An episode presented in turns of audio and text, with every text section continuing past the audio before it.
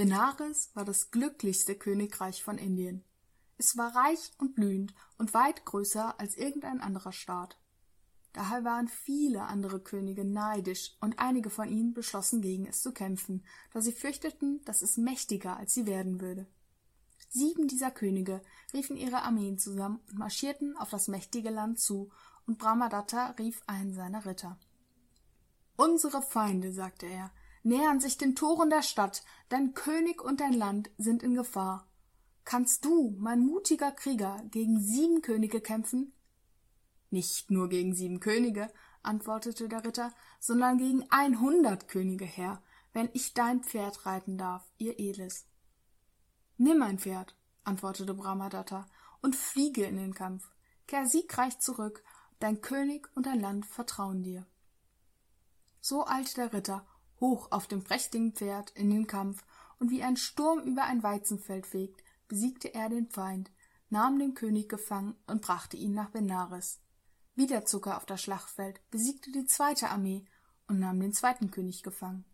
Ein ähnliches Schicksal ereilte den dritten, vierten und fünften König, aber während der Gefangennahme des sechsten Königs wurde des Ritters Pferd verwundet. Bei seiner Rückkehr in den Palast sank die noble Kreatur zu Boden und der Ritter entfernte behutsam das Zaumzeug. Aber er konnte nicht bleiben, und so wurde ein anderes Pferd gebracht. Als der Ritter das neue Ross besteigen wollte, öffnete das verwundete Pferd sein Auge, und es dachte, mein mutiger Ritter wird getötet werden. Auf einem anderen Pferd könnte er niemals gegen die siebte Armee bestehen. Benares wird vom Feind eingenommen werden. Und so rief es den Ritter und sprach mit einer tiefen Stimme Mutiger Ritter, sei klug, nimm kein anderes Pferd, denn nur ich kann es dir ermöglichen, die siebte Armee zu schlagen. Leg mir noch einmal meine Rüstung an, und zusammen werden wir siegen. Der Ritter verband die Wunden des noblen Geschöpfs, bestieg seinen Rücken und ritt fort zum Schlachtfeld. Der Feind war zahlreich und der Kampf sehr schwer, aber endlich war die siebte Armee besiegt und der siebte König gefangen genommen. Aber als der Kampf zu Ende war, fiel das edle Pferd blutend zu Boden. Der König kniete sich an seine Seite, streichelte es, und ein weiches Flüstern kam über seine Lippen. Sei nicht traurig, mein König, sagte das Pferd, meine Wunden schmerzen mich nicht, denn der Sieg wurde erreicht. Aber tötet ihr die, die nun eure Gefangenen sind, nicht. Lasst sie in ihre Heimat zurückkehren, mit dem Versprechen, dass sie Benares nie wieder angreifen werden. Dann, nachdem er diese Worte gesprochen hatte, schloss der Große seine Augen und starb. Übersetzung aus Twenty Jataka Tales. Neu erzählt von Nur Inayat Khan.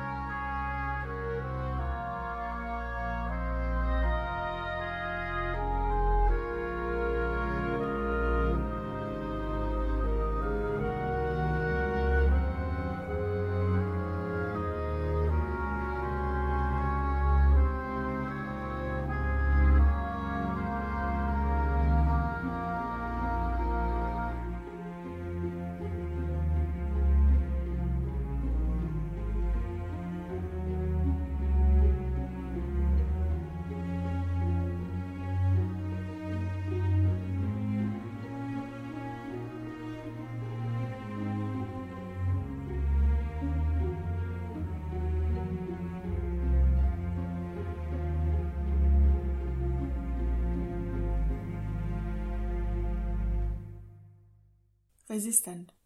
Frauen im Widerstand gegen den Nationalsozialismus. Nur Unisa Inayat Khan wird am Neujahrstag 1914 in Moskau, Russland, geboren. Ihre Mutter ist die Amerikanerin Ora Ray Baker, ihr Vater der indische Sufi-Prediger Hasrat Inayat Khan. Letzterer ist ein Nachfahr Tipu Sultans, ehemaliger Herrscher über einen südindischen Fürstenstaat, weshalb nur auch der Titel Prinzessin anerkannt wird Der Sufismus, den ihr Vater predigt, ist eine mystische islamische Strömung, deren Ziel es ist, durch eine einfache Lebensweise, Gebete und Meditation in eine Einheit mit Gott zu treten. Sufismus wird als Gegenteil zum islamischen Extremismus gesehen. Seine Anhänger wollen ihren Glauben nicht durch Gewalt, sondern durch einen toleranten und friedlichen Weg verbreiten. Nurs Vater Hasrat Inayat Khan ist zum Zeitpunkt der Geburt seiner Tochter einer der bekanntesten Prediger dieser Glaubensrichtung und hatte bereits viele westliche Länder bereist. Dort verbreitet er, oft musikalisch untermalt, seine Lehren von Frieden und Toleranz. Auf einer Reise in die Vereinigten Staaten lernte er Ora Ray Baker kennen und die beiden heirateten kurz darauf.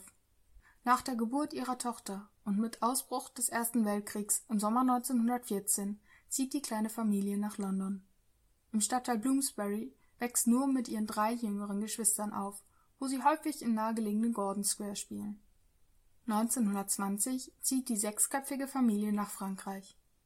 Nurs Vater möchte nach Kriegsende auch hier seine Lehren verbreiten und lässt sich schließlich in der Nähe von Paris im Fasal Mansil, Haus des Segens, nieder, welches ihm von einem reichen Anhänger des Sophismus geschenkt wurde. Im kriegserschütterten Europa erfüllt der Sophismus die Sehnsucht nach Ruhe und Frieden, weshalb das Vasall Mansil zu einem Treffpunkt von Anhängern und Interessierten der Glaubensrichtung aus ganz Europa wird.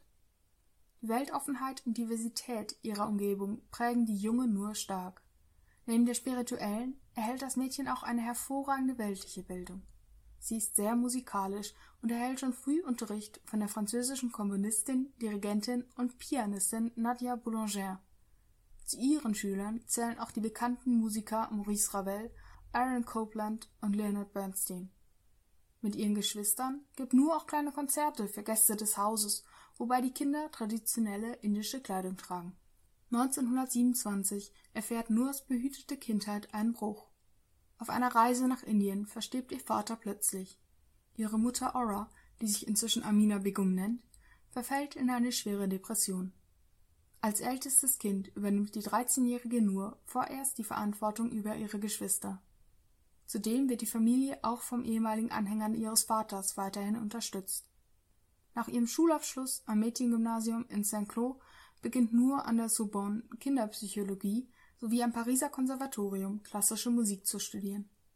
Die begabte junge Frau veröffentlicht zudem mit Anfang 20 Kindergeschichten in der Zeitung Le Figaro und Radio Paris.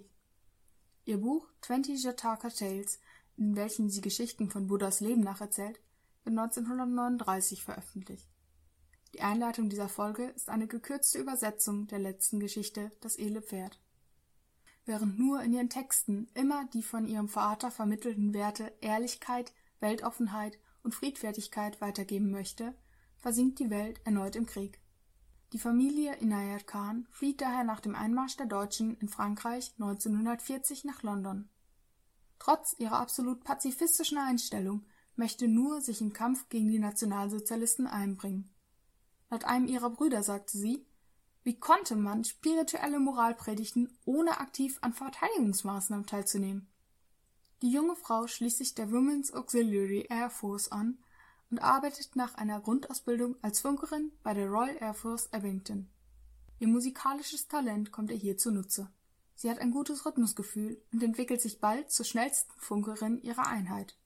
Ihr besonderes Talent fällt auch dem Nachrichtendienst SOE, der Special Operations Executive, auf.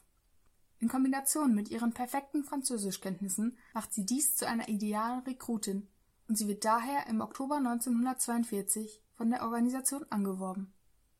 Die SOI ist während des Zweiten Weltkriegs weniger in die aktive Spionage involviert, sondern unterstützt lokale Widerstandsgruppen mit Geld und Waffen sowie plant und exekutiert Sabotage hinter feindlichen Linien.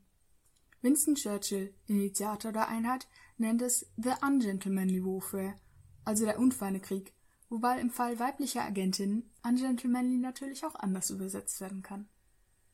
Nur tritt der Sektion F bei, welche für Frankreich zuständig ist. Von ihren Ausbildern wird die junge Frau als gewissenhaft, geduldig und vorsichtig, als perfekte Agentin beschrieben. Einziges Manko, nur weigert sich stets, Schusswaffen zu benutzen und beharrt auf ihre pazifistische Einstellung. Trotzdem wird sie nach nur acht Monaten als erste weibliche Funkerin ins besetzte Frankreich geschickt. Die Arbeit als Funkerin mag sich zunächst harmlos anhören, sie ist jedoch das genaue Gegenteil. Die Pianisten, wie die Funker auch genannt werden, operieren durchschnittlich nur sechs Wochen in ihrem Einsatzgebiet, bevor sie von den Deutschen bzw. deren Verbündeten entdeckt werden. Aber auch für andere Agenten des SOIs ist der Einsatz im Feindgebiet ein Risiko. Von den knapp 40 nach Frankreich entsendeten Frauen starb ein Drittel und ein Viertel der männlichen SOI-Mitglieder überlebte den Einsatz ebenfalls nicht. In der Nacht des 16. Juni 1943 landet Nur Inayat Khan schließlich per Fallschirm in Frankreich. Ihr Gepäck besteht aus einigen Francs, ihrer Dienstpistole und einem falschen Ausweis.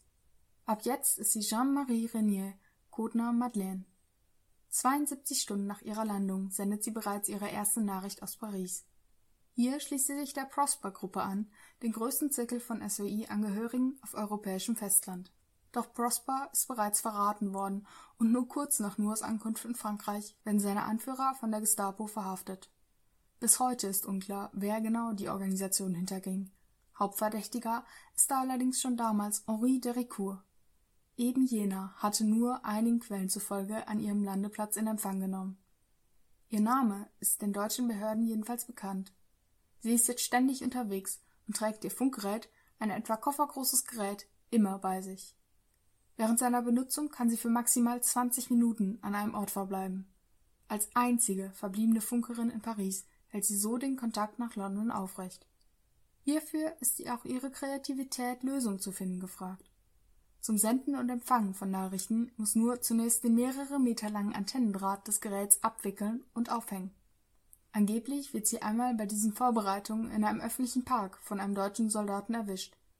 Auf seine Frage hin, was sie denn mit dem Empfangsgerät vorhätte, spielt sie die Jazz-Enthusiastin, die so gerne die Sendung der BBC hören würde. Dies ist zwar ebenfalls illegal, der Soldat hat jedoch ein Einsehen mit der hübschen jungen Frau und hilft ihr sogar beim Aufhängen der Antenne. Der Wahrheitsgehalt dieser Geschichte ist unklar, sie zeigt jedoch gut, dass Frauen von den Nationalsozialisten eine Rolle im Widerstand nicht zugetraut wird, schon gar nicht, wenn sie gut aussehen. Nur unterstützt durch ihre Nachrichtenresistance-Gruppen ohne eigene Funker oder Verbindung zum SOI sowie die Vorbereitung des D-Days, der Landung der Alliierten in der Normandie, die schließlich am 6. Juni 1944 erfolgen sollte. Die letzte Funkerin Paris sollte diesen Tag jedoch nicht mehr in Freiheit erleben. Im Oktober 1943 wird sie verraten und am 13. des Monats verhaftet. Einigen Quellen zufolge wird ihr ihre Schönheit zum Verhängnis. Die Geliebte eines französischen Resistance-Agenten verrät sie aus Eifersucht an die Gestapo, die nur in ihrem Apartment auflauern. Im Pariser Hauptquartier des Sicherheitsdienstes in der 84 Avenue Foch wird sie mehrfach verhört, gibt jedoch keine Informationen preis. Während der Haft in verschiedenen Gefängnissen der französischen Hauptstadt unternimmt sie zwei Fluchtversuche. Bei ihrem letzten Anlauf, bei dem sie und zwei weitere inhaftierte SOI-Agenten mittels eines zwischen den Zellen hin und her geschmuggelten Schraubendrehers die Gitterstäbe vor den Fenstern freilegt, endet mit einem Fliegeralarm. Die aufgeschreckten Wachen entdecken die aus ihren Zellen Entkommenen im Hof der Haftanstalt.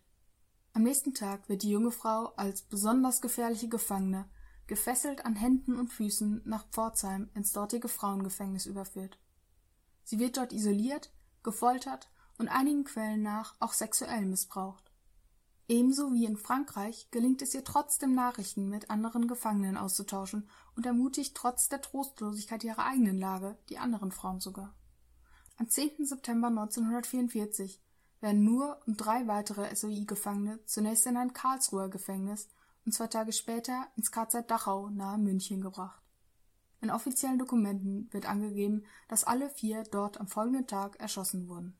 Laut den Aussagen anderer Insassen des KZ ist das letzte Wort von Nur Inayat Khan Liberté Freiheit. Die Körper der ermordeten Frauen wurden im Krematorium Dachaus verbrannt. Posthum wurde Nur Unisa Inayat Khan mit dem George Cross, dem höchsten Abzeichen für zivile Tapferkeit im Vereinigten Königreich, und dem Croix de Guerre mit goldenem Stern, dem französischen Kriegskreuz, ausgezeichnet. Ihr Name wird auf dem Air Force Memorial in London aufgeführt auf dem Offizielle der Royal Air Force ohne bekanntes Grab genannt werden. Ebenfalls wird sie auf dem Memorial de Valenciennes genannt. Im ehemaligen Krematorium des Konzentrationslagers Dachau erinnert eine Gedenktafel an sie und die drei weiteren Am 13.11.1943 ermordeten SOE-Agentinnen. Am 8. November 2012 wurde eine Statue von ihr, die erste Statue einer muslimischen Frau im Vereinigten Königreich, von Prinzessin Anne enthüllt. Sie befindet sich in Gordon Square, dem Spielplatz Noors früher Kindheit. 2019 kam der Film Spionin aus Berufung (im Original Liberté, A Call to Spy) in die Kinos, der auch vom Leben und Wirken der ersten weiblichen Funkerin der SOE inspiriert ist. Noor Inayat Khan ist die einzige muslimische Kriegsheldin des Vereinigten Königreichs. Die SOE wurde 1946 aufgelöst. Ihre Mitglieder wurden teils Agenten des neuen Geheimdienstes MI6, ein Großteil kehrte jedoch ins zivile Leben zurück, ohne je über ihre Aktivitäten während des Kriegs zu reden. Unter ihnen waren auch viele Frauen aus ganz Europa und sogar den USA, deren Geschichten vielleicht noch in einer anderen Folge erzählt werden. In Gedenken an Nur Unissa Inayat Khan, SOI 1. Januar 1914 bis 13. November 1943